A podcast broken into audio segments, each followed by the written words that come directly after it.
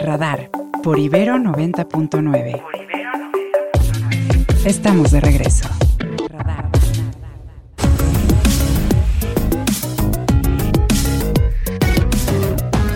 8 con 12 minutos, 8 con 12 y ya tenemos eh, con nosotros a Ernesto Osorio. Ernesto, cuéntanos qué ha pasado en, en la mañanera que hoy, como nos reportabas oportunamente, arrancó pues, como unos 20 minutos después de lo habitual, ¿no? Así es, mi querido Mario, ¿cómo estás? Muy buenos días. Gusto en escucharte nuevamente. Oscar, amigos que nos escuchan, buenos días. Efectivamente, el presidente lo aproximadamente a los 20, 21 minutos. Y bueno, es que se esperaba que hoy pudiera nuevamente, acompañado de su gabinete, dar un informe sobre lo que acontece en Acapulco y otros municipios de Guerrero luego de la tragedia que se vivió en ese estado.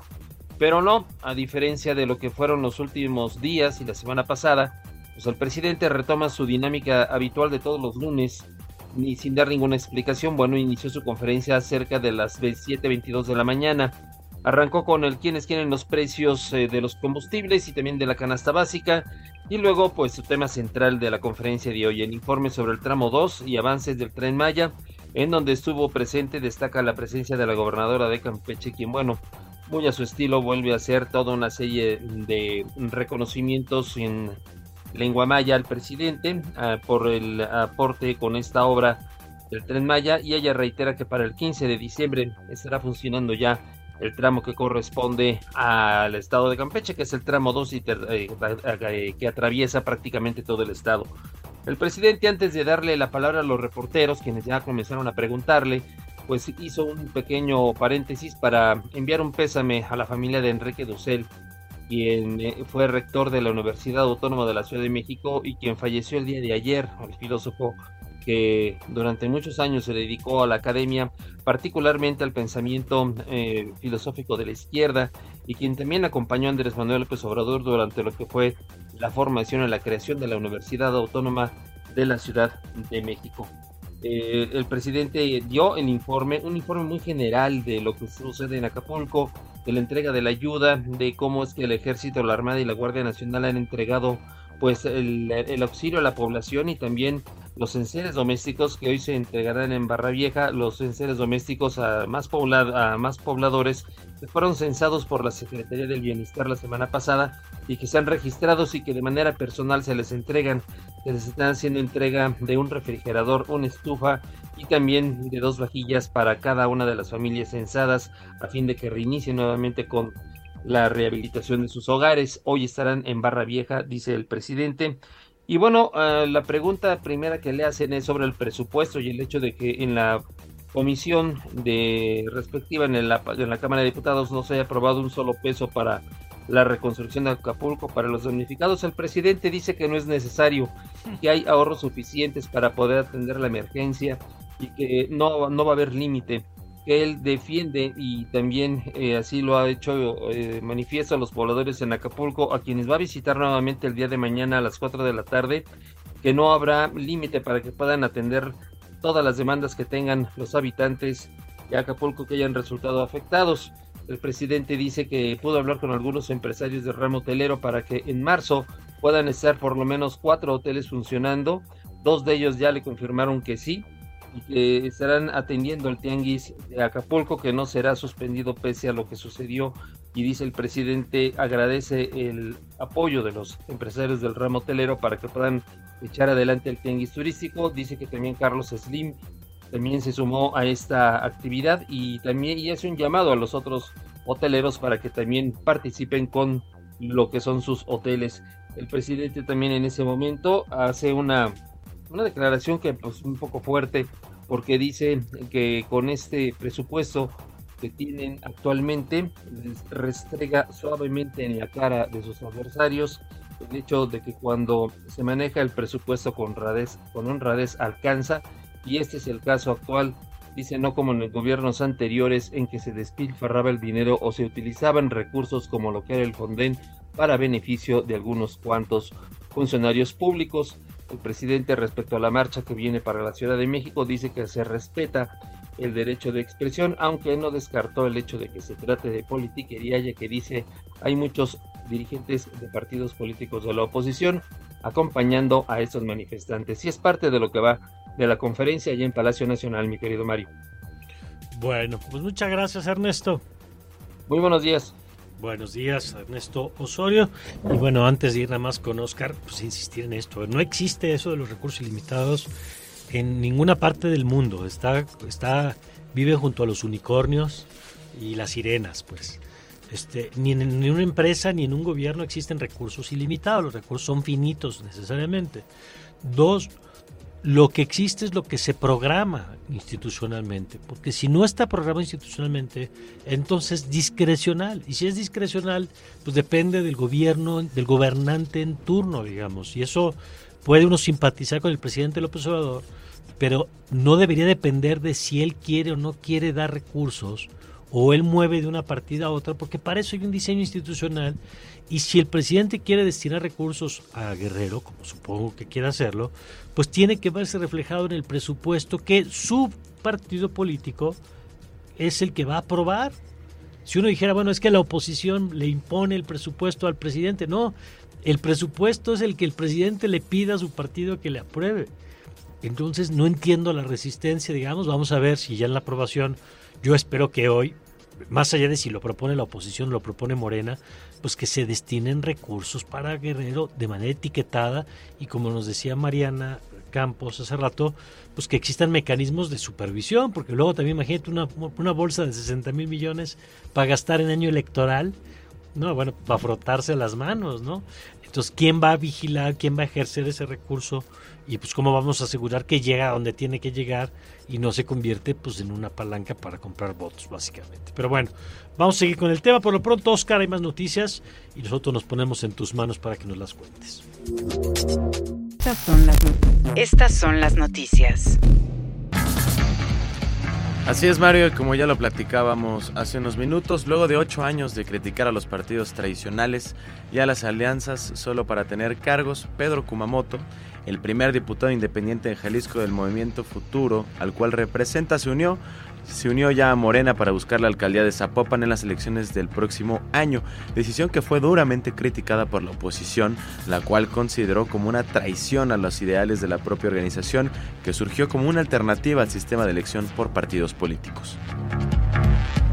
Y hace unos minutos en este espacio, Mariana Campos del programa de gasto público y rendición de cuentas de México Evalúa comentó con nosotros los recursos que se quitarán al presupuesto 2024 para atender la emergencia de Acapulco ante la ausencia del Fonden, que antes de, su desaparición por este gobierno, así dijo, programaba recursos extraordinarios para estas emergencias. Escuchemos cómo lo dijo. O sea, si se hubiera dejado las cosas como estaban, digamos, ¿no? Como estaban y respetado el presupuesto de este año, Mario. ¿Cuántos pues tendría entonces en ese momento? Tendríamos ya 85 mil millones de pesos. Okay. Entonces yo creo que es nada despreciable el que existe un mecanismo de ahorro. Yo creo que esta es una gran lección para que eventualmente en un próximo gobierno eh, volvamos a tener un mecanismo de ahorro que nos permita eh, ir acumulando recursos. Más o menos en los últimos años habrían más de 3 mil millones de pesos solamente por rendimientos financieros. Ahora, con la situación de los ingresos, en una de esas vamos a tener que, obviamente, recortar gasto. Y eso es lo que buscaba ese, ese mecanismo, evitar que tuviéramos que recortar gastos y sacrificar otros fines que también son importantes en el presente para poder financiar la reconstrucción.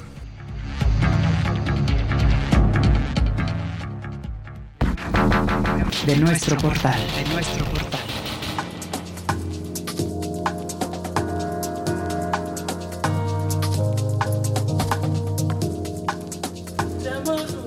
Y desde nuestro portal les contamos que Barry Can Swim, compuesto por Joshua Manny, desde Inglaterra nos bendice con el nuevo disco que trae, que se llama When Will, When Will We End, cuando aterrizaremos.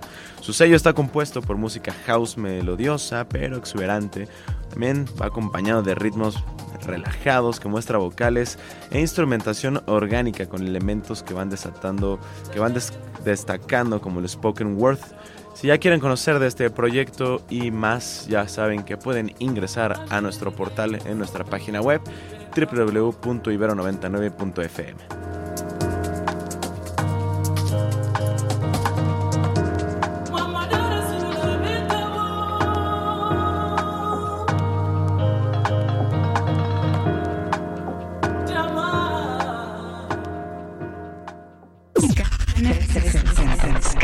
360. Y nos vamos con el resumen internacional. Les contamos que en Estados Unidos el expresidente republicano Donald Trump superó ya al actual mandatario Joe Biden en las encuestas de varios estados clave a un año de las elecciones en Estados Unidos, según lo indicó este domingo el New York Times. Las encuestas del diario Siena Poll muestran que Trump es el favorito de su partido lleva ventaja a Biden en Nevada, Georgia, Arizona, Michigan y Pensilvania y Biden se impone por poco en Wisconsin y todos ellos, todos ellos son estados clave en los que venció el demócrata en las últimas elecciones. América Latina. Y el presidente de El Salvador, Nayib Bukele, recibió este viernes el aval del árbitro electoral para buscar la reelección en las elecciones eh, de principios de 2024, una decisión cuestionada por sus adversarios y algunos países como en Estados Unidos. Con cuatro votos de sus cinco magistrados titulares, el Tribunal Supremo Electoral formalizó la candidatura de Bukele y su vicepresidente Félix Ulloa para los comicios del próximo 4 de febrero. Europa. Francia, Inglaterra y los países de Europa Occidental se preparan el miércoles para lo que, según meteorólogos, meteorólogos, podrían ser los vientos más fuertes en décadas mientras la tormenta Ciarán se aproxima a las costas. En el extremo noroccidental de Francia se pronostican vientos de hasta 170 kilómetros por hora y las olas de 10 metros. La Agencia Ferroviaria Nacional Francesa canceló rutas en cinco regiones orientales, por lo que los trenes bala desde París cancelaron sus paradas intermedias hacia Rennes y otros destinos.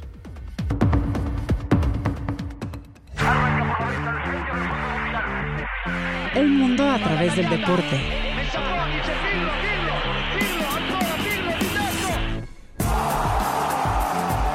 Crack 90.9. Y ahora sí, vámonos largos y tendidísimos con toda la información deportiva en Crack 90.9 y Omar García, quien saludo nuevamente. Omar, ¿cómo estás? Muy buenos días.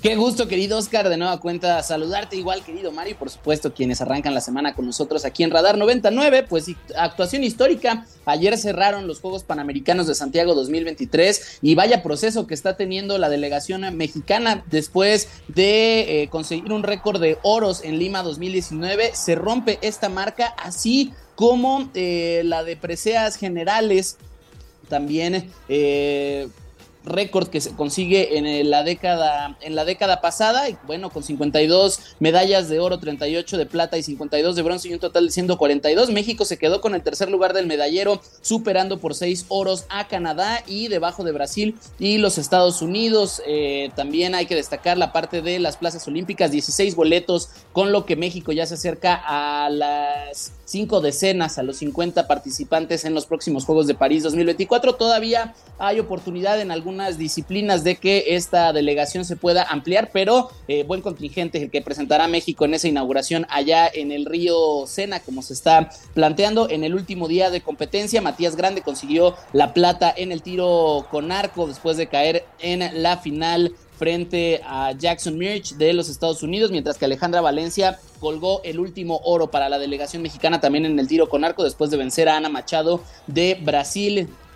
Así que bueno, pues muchos puntos positivos para destacar en estos Juegos Panamericanos, que siempre lo hemos dicho, eh, a veces parece que es a pesar de las administraciones y a pesar de las crisis que tienen, tanto económicas como eh, internas, las distintas federaciones, pues los atletas mexicanos sacando la casta. Por otro lado, en eh, cuestiones de la Liga MX masculina, vaya partido el de Puebla contra León. Hace mucho que el espectáculo no aparecía de tal forma. León se, se suma primero en el marcador y después de que el Puebla empatara ahí en el primer tiempo, se fueron 3-1 arriba los Panzas Verdes al medio tiempo. Y bueno, pues vaya lluvia de goles que terminó 5 por 4 en un duelo de volteretas en favor del Puebla. También Tigres empató 2 por 0 con Atlético San Luis. América goleó 3 por 0 a Tijuana. Monterrey ganó 2 por 0 en Pachuca. Las Chivas 1 por 0 vencieron a Cruz Azul. Ayer en el Estadio Olímpico Universitario los Pumas 3 por 0 derrotaron al Atlas y tienen el control para alcanzar la, los cuartos de final de manera directa. Necaxa goleó 4 por 0 a Mazatlán en una de sus mejores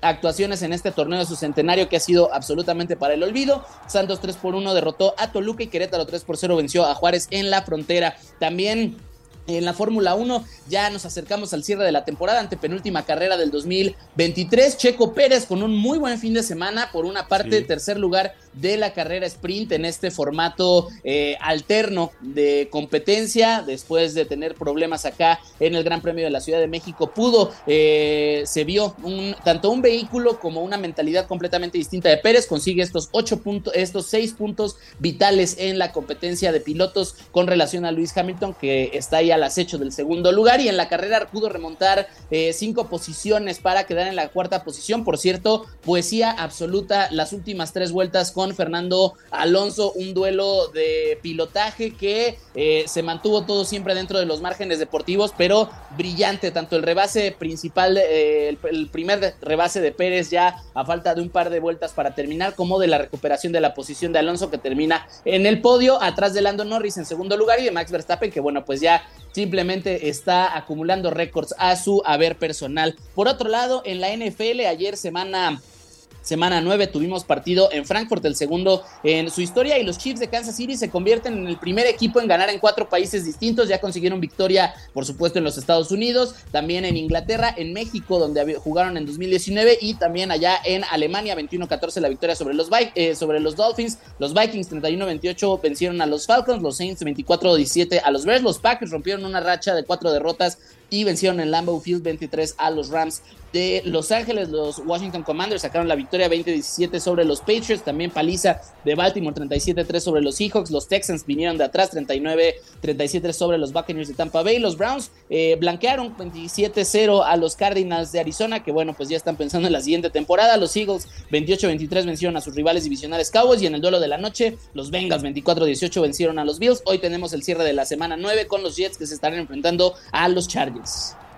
Muy bien, pues ahí está la agenda, querido Omar. Oye, y yo que si vale la pena, regresando un poquito a esto que decías hace unos momentos, ojalá en los siguientes días o semanas sí podamos hacer un corte de cómo explicar estos buenos resultados, porque llevamos todo el sexenio oyendo que si hay broncas, falta de apoyo, que si las nadadoras de nado artístico eh, que les dijo que compraran, que vendieran calzones, en fin, toda la historia que hemos escuchado de la falta de apoyo.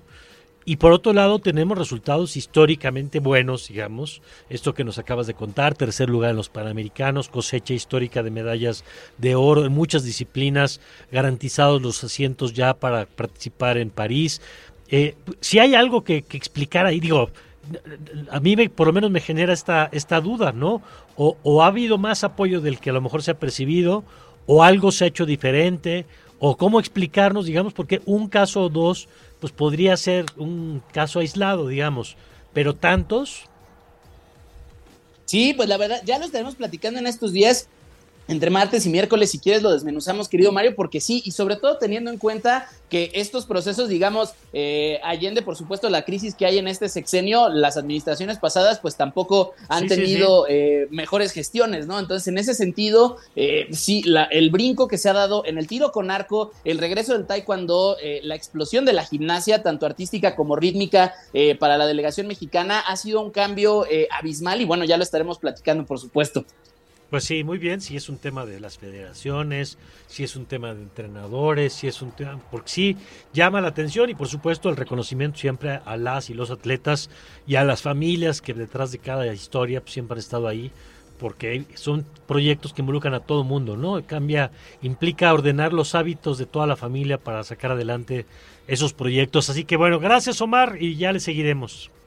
Seguro, querido Mario, ya nos escuchamos el día de mañana. Ya saben que me pueden encontrar en arroba Omar. Les mando un fuerte abrazo. Abrazo de vuelta para nuestro querido Omar García.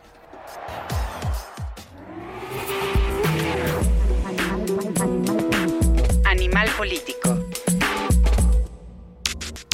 Bueno, y para cerrar nuestro recorrido por Acapulco, por Guerrero, ya platicamos de la caravana, ya platicamos del Fonden, ya platicamos de de lo que se está viviendo, pero ahora desde la perspectiva de Manu Ureste, quien es periodista, usted lo conoce de Animal Político, quien ha estado cubriendo desde allá todo este tema. Eh, Manu, buenos días, ¿cómo estás? Y cuéntanos qué estás viendo, porque es interesante cómo en este tema, como en muchos otros aspectos de la vida política mexicana, a veces parece uno a quién le cree, pues qué realidad ve, ¿no? Si ya hay 99% de electricidad, como dice el gobierno, si ya se están repartiendo las despensas, si esto está siendo suficiente, o si como otras voces advierten, pues el tamaño del desastre es todavía mucho mayor de lo que se está haciendo en términos de respuesta. Buenos días, cuéntanos. ¿Qué tal, Mario? Pues un gusto saludarte a ti y a tu auditorio, como siempre. Pues bueno, es, es difícil hacer un análisis tan amplio pero pues nosotros en el nivel político fuimos este, pues a las 24 horas prácticamente de, que ocurrió este, pues este huracán devastador. Y la verdad lo que yo vi este fue eso, ¿no? Un, nivel de devastación como pues prácticamente como periodista no había visto. Quizá lo más similar fue pues el, sismo de aquí de, de 2017, aunque creo que eh, ese sismo pues sí provocó muchos daños y víctimas mortales, pero fueron como en lugares como concentrados, ¿no? Acá en Acapulco creo, y lo dicen los vecinos, no lo digo yo, los ciudadanos, los damnificados, no hay una calle, deja tu colonia o barrio, no. No hay una calle que no, haya sido pues devastada por el huracán. Y yo creo que el tamaño del daño todavía no se puede cuantificar eh, muy bien porque el impacto fue, fue brutal en todos los niveles, no solamente eh, material, eh, sino también pues en, vidas humanas. Este ya empezaba a proliferar mucho el tema de denuncias de personas desaparecidas, especialmente en el mar. Empezaron ya a surgir mucho las historias de, bueno, pues estaba, estaban tales personas trabajando en embarcaciones, llegó el huracán, no regresaron a tierra al tiempo, se confiaron tal vez, no hubo tal vez el aviso oportuno o no con la intensidad que quizá demandaba un huracán tipo 5 y muchas personas pues desaparecieron. Eh, los primeros días especialmente, Mario, hubo una ausencia total de autoridades de todos los niveles, ¿eh? de los tres niveles de gobierno, no solamente federal, también habría que preguntar al estatal, al municipal. No vi patrullas de policía por ningún sitio cuando, cuando era una situación de, de emergencia eh, durísima. O sea, había situaciones también de pues de gente entrando a grandes este, tiendas departamentales, supermercados, sacándolo todo, sin juzgar a estas personas porque pues es cierto también que muchas personas han perdido todo y de alguna forma consideran a estas personas que quizás pues llevándose pantallas de televisión electrodomésticos o lo que pudiera, lo que tuviera a la mano de estas tiendas, pues con eso podían luego vender y sacar algo para, para mantenerse, porque aquí, como te digo, pues hubo una ausencia total del Estado, vamos a decirlo así. Eh, también pues lo que vi fue mucho eh, pues de control en el sentido de que, de que no la, llegada de la ayuda fue muy descoordinada y sobre todo muy lenta. El ejército empezó eh, a llegar de manera más importante como al tercer día aproximadamente. Este, incluso nosotros que íbamos, eh, hablo de los medios de comunicación, de un grupo de medios de comunicación, partimos de la Ciudad de México un día después del huracán con un convoy de la Secretaría de Seguridad Ciudadana, un pequeño convoy de la Secretaría de Seguridad Ciudadana. Llegamos antes que la policía yo, del Estado, por ejemplo, o que el ejército llegara de manera masiva. Eh, entonces, bueno, pues eh, la entrega de las ayudas, eh, fuimos a colonias, no solamente a la zona más turística de Acapulco, en la costera, fuimos también a las colonias, especialmente de, pues, de los cerros, fuimos también al noveno día a una comunidad que está a 15 kilómetros, 20 kilómetros de Acapulco, San Isidro Gallinero, y ahí la gente estaba desesperada y cuando llegamos en un helicóptero de la Marina con los enseres, la gente se, abalanzaba sobre, sobre, sobre casi el helicóptero pidiendo ayuda desesperada, pidiendo comida, pidiendo agua, eh, la gente agarrándote del brazo que por favor te fueras a su casa a ver los daños, que necesitan ayuda desesperadamente, que no tienen techos, que el huracán se llevó todo su, toda su vivienda. Entonces, pues la gente lamentaba eso, ¿no? De que, de que estuvieron olvidados mucho tiempo, que estaban bebiendo agua incluso de, pues de, del arroyo, con lo que eso significa que en cuanto a enfermedades gastrointestinales que ya se estaban produciendo. En fin, una, pues sí, una situación muy, muy difícil, muy, muy compleja y yo siento que, no siento yo, sino lo que nos decía la gente, o lo que nos dice la gente, es que esa ayuda, esa atención está llegando muy, muy tarde y pues este y eso pues está provocando todavía un impacto mayor eh, de este huracán, ¿no?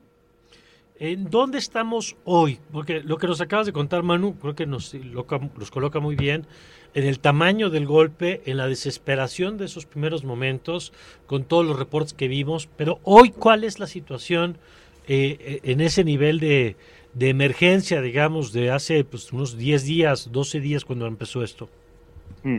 Mira, pues yo creo que, o sea, sí ha habido, evidentemente, pues ya llevamos, eh, creo que más de 10 días, ¿no? De que llegó este Creo que, que sí ha habido unos cambios, sí es verdad que en el tema del restablecimiento de la energía eléctrica, eh, pues sí se ha producido en algunas eh, zonas. No sé, sinceramente, si abarcaría tanto como un 99%, como están diciendo las autoridades, este, pero sí ha habido un restablecimiento también de la señal de telefonía, que es algo importante porque todavía en el, en el día 9, cuando fuimos a esta comunidad de San, San Isidro, había mucha gente que nos decía, nos preguntaba cosas de Acapulco, porque no habían podido tener comunicación alguna con sus familiares allá ni con, ni con Acapulco, o sea, el noveno día, ¿no? Eh, todavía se dan ese tipo de, de, situaciones, pero sí ha habido esta, estas, estas mejorías. Sí es verdad que también pues ya están llegando más las, eh, digamos, los paquetes con ayuda, con comida. Sí, se ha empezado a, instalar por parte de la Secretaría de Marina, por ejemplo, comedores comunitarios, pero pues todo el mundo te dice que no son suficientes. Acapulco al final es una ciudad muy grande de 800.000 personas, 800.000 habitantes, más los turistas que vengan eh, o, que estuvieran en el, en el lugar el momento del siniestro, eh, no, no, evidentemente no alcanza para todos, ¿no? Y lo que también nos decía la gente es que, ok, ya me dieron mi, mi despensa y esto es comida para hoy, pero ¿y mañana?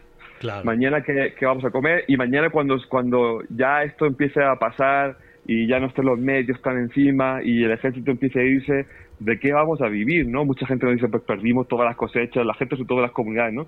Perdimos todas las cosechas, las arrasó, pues no sabemos de qué vamos a vivir, ¿no? El turismo va a tardar todavía en restablecerse. Entonces, la situación a día de hoy, pues continúa, Mario, como te imaginas, siendo muy, muy complicada. Si es verdad que ha habido pequeños avances en la, en la atención, sobre todo de lo inminente, de la emergencia inminente, pero obviamente la gente ya empieza a pensar en el mañana, ¿no? ¿Qué va a pasar? ¿Qué va a ser de ellos? ¿Cómo van a mantenerse? ¿De qué van a vivir? Eh, pues el día de mañana, ¿no? De acuerdo. Pues gracias, Manu, por el reporte. Nada, un saludo, Mario. Seguimos aquí pendientes. Gracias, Manu, este periodista de Animal Político. Y ahora nos vamos a ligar con una nota de Radio Francia antes de ir con Aribel Contreras sobre el contexto de la guerra en Israel. Gaza está partida en dos con efectivos militares en toda la zona central de la franja de este a oeste. Así lo explicó el ejército israelí que bombardeó unos 450 puestos de Hamas en el norte de la franja de Gaza. Según el Ministerio de Salud de Hamas, al menos 200 personas fallecieron en la noche. Los combates se intensificaron este domingo y el enclave está prácticamente incomunicado, pero nuestro corresponsal Sami Bukelifa logró contactar a Asia, una profesora de francés bloqueada en la ciudad de Gaza, que ahora intentaba abandonar. Fui al hospital Al-Shifa porque me dijeron que ahí había autos para evacuar hacia el sur. Fui con mi hijo, pero no encontré carros. Esperé una hora y ahí vi llegar personas con vehículos. Estaban volviendo en realidad. Me dijeron que estaba bloqueado el paso. No quise tomar el riesgo. Israel anunció la apertura de un corredor humanitario hacia el sur de las 10 de la mañana a las 2 de la tarde. Por su parte, el rey de Jordania confirmó que su fuerza aérea lanzó suministros médicos a la franja de Gaza para un hospital jordano. Israel dice que lo hizo en coordinación con su ejército. Perspectiva global. Con Aribel Contreras. Querida Aribel, buenos días, ¿cómo estás? Muy buenos días, mi querido Mario, con el gusto de saludarte aquí en la cabina de Ibero 90.9 y felicitándolos por toda esta cobertura que han dado con respecto al tema de Acapulco. Y si rápidamente me lo permite, me lo permite recordarle a todo tu auditorio que aquí en la Ibero eh, hay un centro de acopio. Desde el día de hoy hasta el día jueves todavía se están recibiendo todo lo que tiene que ver con higiene personal y alimentos enlatados, cerrados, procesados en tamaño personal. Gracias, Mario. No, muy bien, importante. Qué bueno que lo, recuerdas, Aribel. Y queríamos tocar base contigo también, porque al mismo tiempo que tenemos que poner el foco sobre nuestra crisis doméstica importantísima, pues tenemos que ir atentos a la crisis global que se manifiesta entre otros espacios en la franja de Gaza. ¿Y en dónde estamos hoy, Aribel? Porque pareciera que estamos en momentos clave de lo que viene en las siguientes 48 horas para el tema de, del ejército israelí la franja de Gaza.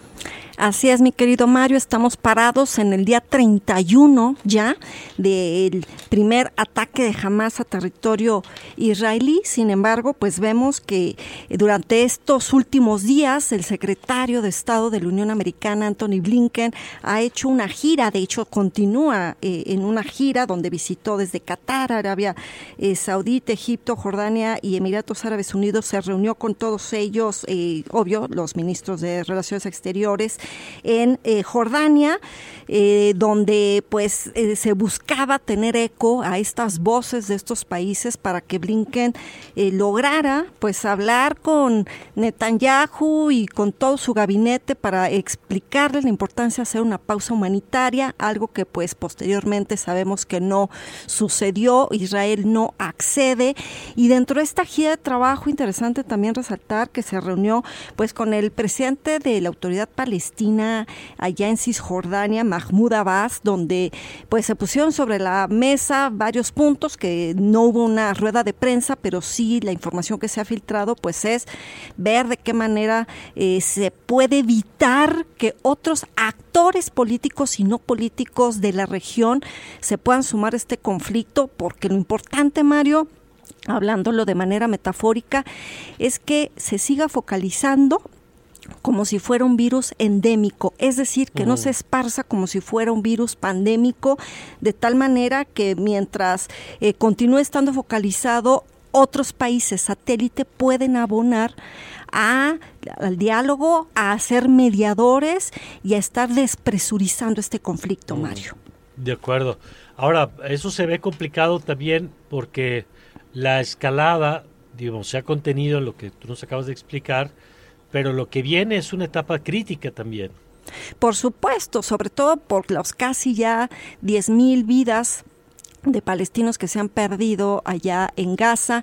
Sabemos que la estrategia contraofensiva militar israelí pues es el hecho de llegar al sur de lo que se denomina geográficamente la ciudad de Gaza, de tal manera que varios think tanks dicen que la intención del ejército de Israel es partir el país en dos, es decir, atacar, concentrar, amagar a Hamas en lo que es eh, la ciudad de Gaza, eh, inclusive por eso se ha pedido que la gente del norte vaya al sur, porque esta es parte de su estrategia, pero mientras tanto, pues Anthony Blinken anda hoy en Turquía, vemos también cómo a la distancia Irán observa los hechos, vemos eh, de igual manera pues cómo las Naciones Unidas pues no ha podido dar ni siquiera un paso adelante con respecto a ver de qué manera diplomáticamente esta crisis pudiera salir. No hay bocanadas de oxígeno, sino todo lo contrario, hay misiles diplomáticos inclusive donde vemos alrededor del mundo cómo la comunidad internacional, Mario, también se divide, se polariza y donde vemos a diestra y a siniestra que desde la sociedad civil que ha salido a las calles en diferentes ciudades del mundo, como los gobiernos en general están arropando a Palestina y donde hoy la portada del periódico francés denominado Le Figaro ha puesto eh, portada principal que esta guerra está viviendo la Israel en solitario. Vaya situación en la que vemos como Israel cobijado por Estados Unidos, pero no así eh, como hubiéramos pensado cuando fue el inicio del conflicto entre Ucrania y Rusia. De acuerdo. Aribel, buenos días, te saluda Oscar Reyes. Eh, con esto que nos comentas de la presión que tiene incluso internamente el gobierno de Israel, eh, yo te quiero preguntar, ¿qué, ¿qué tanto la comunidad, estas acciones que está tomando la comunidad internacional, estarían generando una presión pues cada vez más intensa y sobre todo con el retiro de embajadores eh, de diversos países, que creo que uno de los más relevantes fue el de Turquía, que llama a consulta. Eh, si esto bastará o eh, qué tanto se necesitará para hacer que dimita Netanyahu, si está como un escenario posible. Muy interesante tu pregunta, Oscar. Buenos días, porque estamos viendo que hay dos tipos de presiones. La primera presión es la que vive Netanyahu al interior de su propio país, con estos partidos de ultraderecha que lo están sosteniendo con tal de que él siga en el poder, pues él está dispuesto a seguir estas peticiones. Pero por el otro lado, a nivel internacional, que es la presión externa, eh, vemos como, eh, por eso yo decía, los misiles diplomáticos son muy interesantes, porque vemos como un Bolivia rompe relaciones diplomáticas con Israel, pero cómo eh, le secundan Colombia y Chile al decir no se vale que no se estén respetando las reglas de la guerra y que Israel esté atacando hospitales, ambulancias, escuelas, etcétera. Pero también vemos como otros países del sureste asiático y otras naciones del sur global, pues están arropando a Palestina y estaremos viendo que en diferentes foros y espacios habrá una condena hacia Israel, que en realidad, Oscar, me parece, desde mi perspectiva, que muchos países en realidad no es que apoyen la causa palestina, es más bien un arropamiento antioccidente, anti Estados Unidos. Entonces ahorita estamos en una coyuntura muy particular donde los ánimos están sumamente sensibles y donde cualquier movimiento de este ajedrez mundial, pues vemos donde no hay reglas ya, de cualquier cuestión puede moverse lleno de incertidumbre, lleno de volatilidad, pero sobre todo estaremos viendo que el mundo estará iniciando eh, una nueva era en el ámbito de las relaciones diplomáticas, donde yo he venido aquí en este espacio de Radar 90.9 diciendo que estamos viendo una segunda guerra fría 2.0 eh, y ahora yo digo posiblemente estemos ya en una transición de dejarlo frío y entrar a los ánimos eh, de, de, un deshielo para entrar a los ánimos calientes. Así que esto no son buenas noticias pues a nivel internacional. De acuerdo, pero lo seguiremos analizando aquí contigo, Aribel. Gracias como siempre. Un fuerte abrazo, Mario. Hasta pronto y gracias. gracias, la doctora Aribel Contreras. Nosotros vamos un corte y regresamos con Claudio Flores para cerrar esta mañana. Radar, radar, radar. radar. Por Ibero 90.9. Regresamos. Guerra de narrativas. Guerra de narrativas.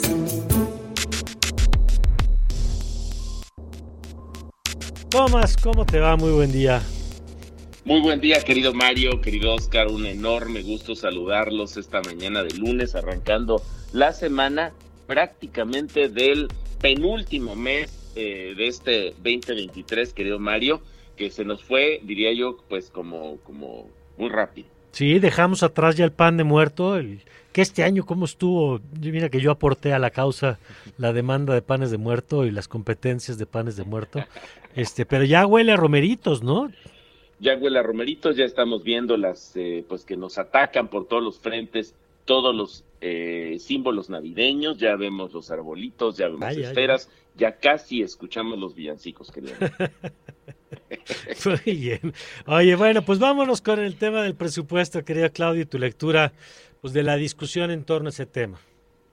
Pues vaya guerra de narrativas en torno, sí, al presupuesto, al presupuesto federal, que sabemos que ha eh, ilustrado muchas cosas. Es un gran documento, me parece, para eh, ver qué le importa al presidente y qué no le importa al presidente. Por eso llamo esto las narrativas de filias y fobias, presidenciales, que se ve perfectamente reflejado en su presupuesto, en el presupuesto de su gobierno.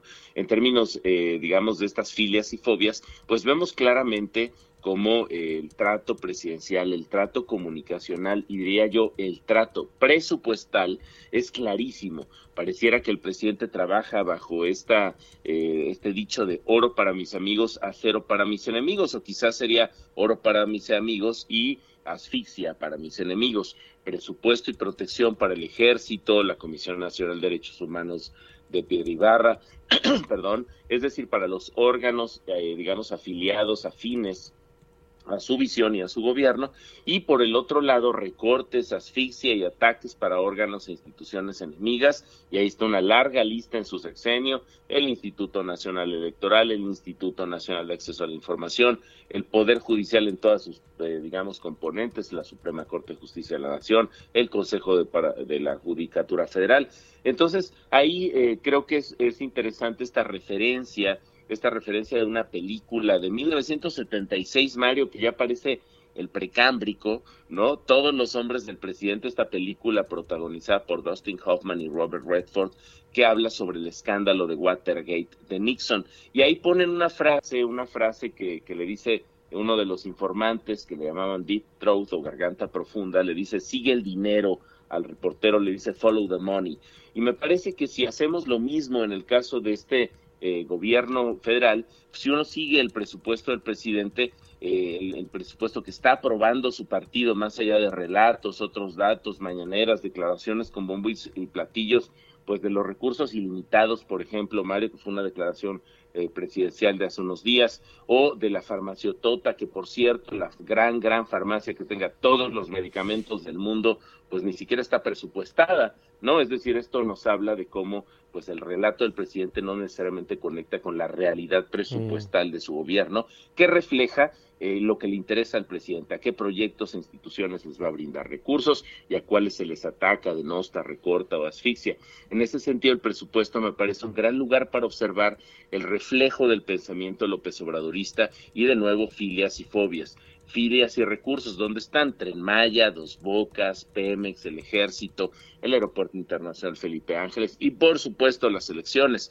Eh, y eh, por el otro lado, las fobias y las fisias de otro tipo de instituciones. Me parece que ahí lo que sí queda claro, y con esto me parece que se ilustra una vez más dónde están las, las prioridades del presidente López Obrador. Hay un tercer espacio para en, en, el presupuesto, diríamos, eh, de lo que refleja para lo urgente, pero pareciera irrelevante en términos presupuestales, como la reconstrucción y apoyo a Acapulco. Es claro que en este sentido, quitar la declaratoria de emergencia a 45 municipios por parte de la Secretaría de Gobernación, 45 municipios de Guerrero, Mario, eh, y dejando solo dos, Acapulco y Coyuca, pues esta rasurada, digamos, de la declaratoria de desastre va a tener consecuencias en el ejercicio de recursos y la disponibilidad de recursos para apoyar ya no solamente a Acapulco y Coyuca, pues sino a todos los municipios que sufrieron afectaciones por Otis. Así que vaya, vaya lugar, diría yo, diagnóstico precisísimo de quién es este presidente, de quién es este gobierno y qué calle busca, que ir a analizar ese presupuesto federal eh, que, que está rumbo a ser aprobado. De acuerdo, esa es de las cosas que te enseñan en administración pública, ¿no? El, presupuesto es el reflejo de la agenda del gobernante. Si no, Si, no se refleja en el presupuesto, es choro, básicamente. ¿no? es narrativa, exactamente. y pues la narrativa puede sostenerse en declaraciones este, pues muy, muy interesantes, muy emocionales, muy patrióticas, pero si eso no va reflejado, querido Mario, y lo sabemos todos y todas en nuestro país, si eso no tiene recursos, si es solo eso, solo son declaraciones como la de la farmacia más grande del mundo, pero luego no existen los recursos para llevarla a cabo, pues es eso, es choro. Bueno, gracias Claudio. Muchas gracias y una gran semana para todas y todos desde aquí, desde Radar en 90.9 de FM. Perfecto, gracias Claudio Flores y gracias Alejandro Esteves también que nos acompaña esta mañana. ¿Y con qué vamos, querido Oscar? Vámonos con la recta final con Ernesto Osorio. Ernesto, buenos días, te saludamos nuevamente. Mi querido Oscar, para comentarles dos cosas que el presidente ha hecho mm, en referencia en los últimos minutos en su conferencia matutina. Primero, él reitera que va a haber 172 mil casas censadas que ya están en el registro de la Secretaría del Bienestar que van a recibir por lo menos un apoyo por parte del gobierno federal. Comentó que en los próximos tres meses además se les van a entregar canastas con 24 productos de canasta básica con un precio aproximado de 1.200 pesos cada una de ellas. 172 mil canastas básicas son las que se van a distribuir, dice el presidente. Y también, bueno, le cuestionan acerca de esta referencia que hubo el pasado fin de semana y de los candados que se están poniendo en algunos partidos políticos para que las organizaciones del crimen organizado no intervengan en, las elecciones. El presidente reconoce que por años eh, las organizaciones criminales se inmiscuyeron en las elecciones y que participaron directamente y que para ello es importante que los partidos políticos incluyan dentro de sus cláusulas que los aspirantes y candidatos sean investigados previamente a su inscripción para que se descarte que tengan cualquier tipo de vínculo con personajes del crimen organizado. Dice que su partido Morena ya lo está haciendo y que de esa manera es como ellos se blindan para evitar que el crimen organizado pueda interferir en las elecciones de este año, del año próximo, del que ya está en curso también el proceso electoral. Y bueno, el presidente obviamente a partir de, ese, de esa referencia vuelve a insistir en que su estrategia en contra de la inseguridad es la correcta, que ha dado resultados, muestra las estadísticas de una reducción mínima en los homicidios dolosos, aunque eso lo atribuye a que dejaron pues todo un asunto de violencia incontrolable en el país, que le ha costado mucho trabajo poder revertir, pero que dice él van a seguir trabajando. Y es parte de lo que va de la conferencia matutina allá en Palacio Nacional todavía. Bueno, gracias, gracias Ernesto. Buenos días. Buenos días y con esto nos vamos, Oscar. Nos vamos, Mario. Muchas gracias a ti, a toda la gente del auditorio. Ya es, qué gusto tenerte de vuelta aquí en Radar. Buen inicio de semana. Muchas gracias, Oscar. Gracias, Axel. Gracias, Ira. Gracias, Gio. Mañana le esperamos desde temprano con el equipo, con Emilia Álvarez, con Sofía eh, Ballesteros, con todo el equipo para llevarle a usted la información.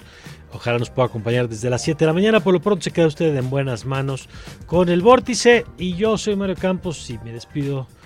Pero antes le deseo, como siempre, que tenga usted una magnífica, pero una magnífica semana.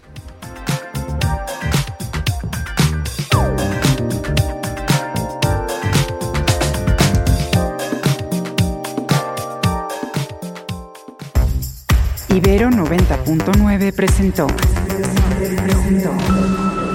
los acontecimientos del día y las voces más actualizadas. Todos captados por Radar 90.9.